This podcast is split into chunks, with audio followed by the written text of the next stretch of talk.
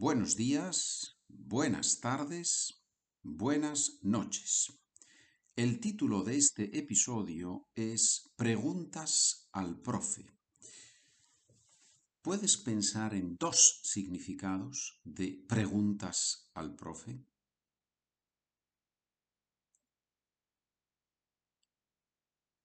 Efectivamente. Por un lado podría ser vamos a hablar de algunas preguntas que se hacen a los profesores. ¿Qué preguntas escuchan los profesores normalmente?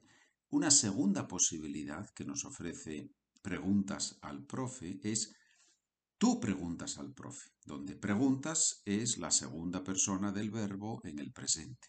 Yo pregunto al profe, tú preguntas al profe. ¿sí? O sea que tenemos esas dos opciones. Bueno, en este episodio usamos la primera posibilidad. ¿Qué preguntas escuchamos los profesores de español con frecuencia? Y obviamente la pregunta más común, más frecuente, es cómo puedo mejorar mi español, especialmente para hablar más, perdón, para hablar más rápido y con menos errores. No voy a hablar de la estrategia del sentido común, no voy a hablar del libro Spanish for Frustrated Students, porque en los dos o tres últimos episodios he explicado, hemos practicado de alguna forma, hemos escuchado el primer capítulo de ese libro, de las grabaciones, de las conversaciones, y por lo tanto no voy a mencionar otra vez el libro, pero ahí está. Now, ahora, no now, ahora, ¿Cuál es la respuesta fácil cuando un estudiante te pregunta, ¿cómo puedo mejorar mi español? Bueno, piensa un poco. ¿Cuál es la respuesta mm, probablemente más común entre los profesores cuando reciben, cuando escuchan esa pregunta?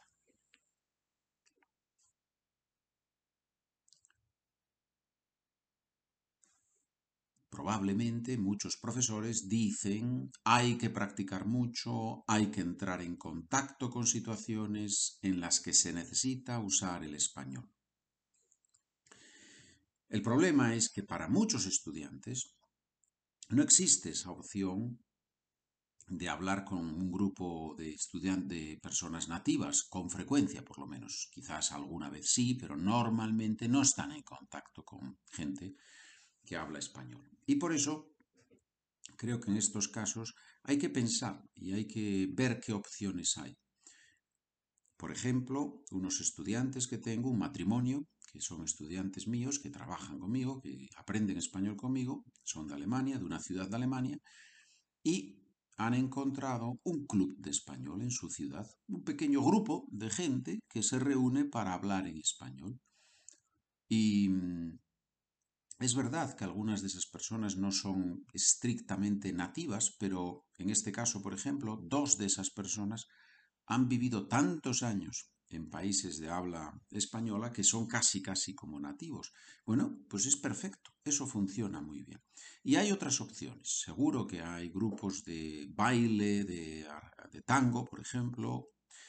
O sea, es una cuestión de no decir, bueno, es que yo no puedo hablar con, con, con personas nativas. No, no, no, no, no. Piensa. ¿Qué oportunidades tienes? ¿Qué posibilidades tienes? Quizás habla con tu profesor sobre ese tema, ¿sí? Porque a lo mejor el profesor te puede dar una o dos ideas para encontrarte con gente. Bien, esa es una pregunta que los profesores recibimos con mucha frecuencia.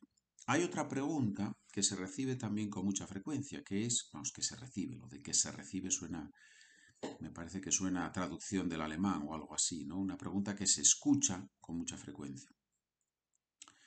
¿Cuál es la diferencia entre tener y haber? Y es un error muy común. Yo lo he observado en mis estudiantes que se confunden eh, estas dos palabras con frecuencia. Y es lógico que se confundan. Tener expresa posesión o algún tipo de relación con la persona en el sentido de pertenencia, por ejemplo, o de característica o de cualidad. Tengo dos coches azules. Bueno, poseo dos coches azules, ¿verdad? Tengo mucha paciencia. Una de mis características es que tengo paciencia. tengo un presentimiento. Bueno, en mi cabeza hay un presentimiento. ¿Qué es un presentimiento? Un presentimiento es ese sentimiento, esa idea que tenemos de que algo va a pasar. Me parece que la traducción en inglés es foreboding. Y curiosamente tiene el prefijo, pre, más la palabra sentimiento. O sea que es un sentimiento anticipado, podemos decir. Bien, ese es, obviamente hay muchos otros usos del verbo tener, pero ese es el uso central del verbo tener. ¿Qué pasa con el verbo haber? El verbo haber en español tiene dos usos. Auxiliar para formar el perfecto y el pluscuamperfecto. He visto tres leones en la selva africana. Puede que haya visto esa película, pero no me acuerdo. Cuando llegué a casa mi madre ya me había preparado la comida. Ay, las madres, las madres.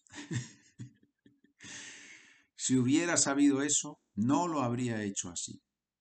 Si hubiera sabido eso, no lo habría hecho así.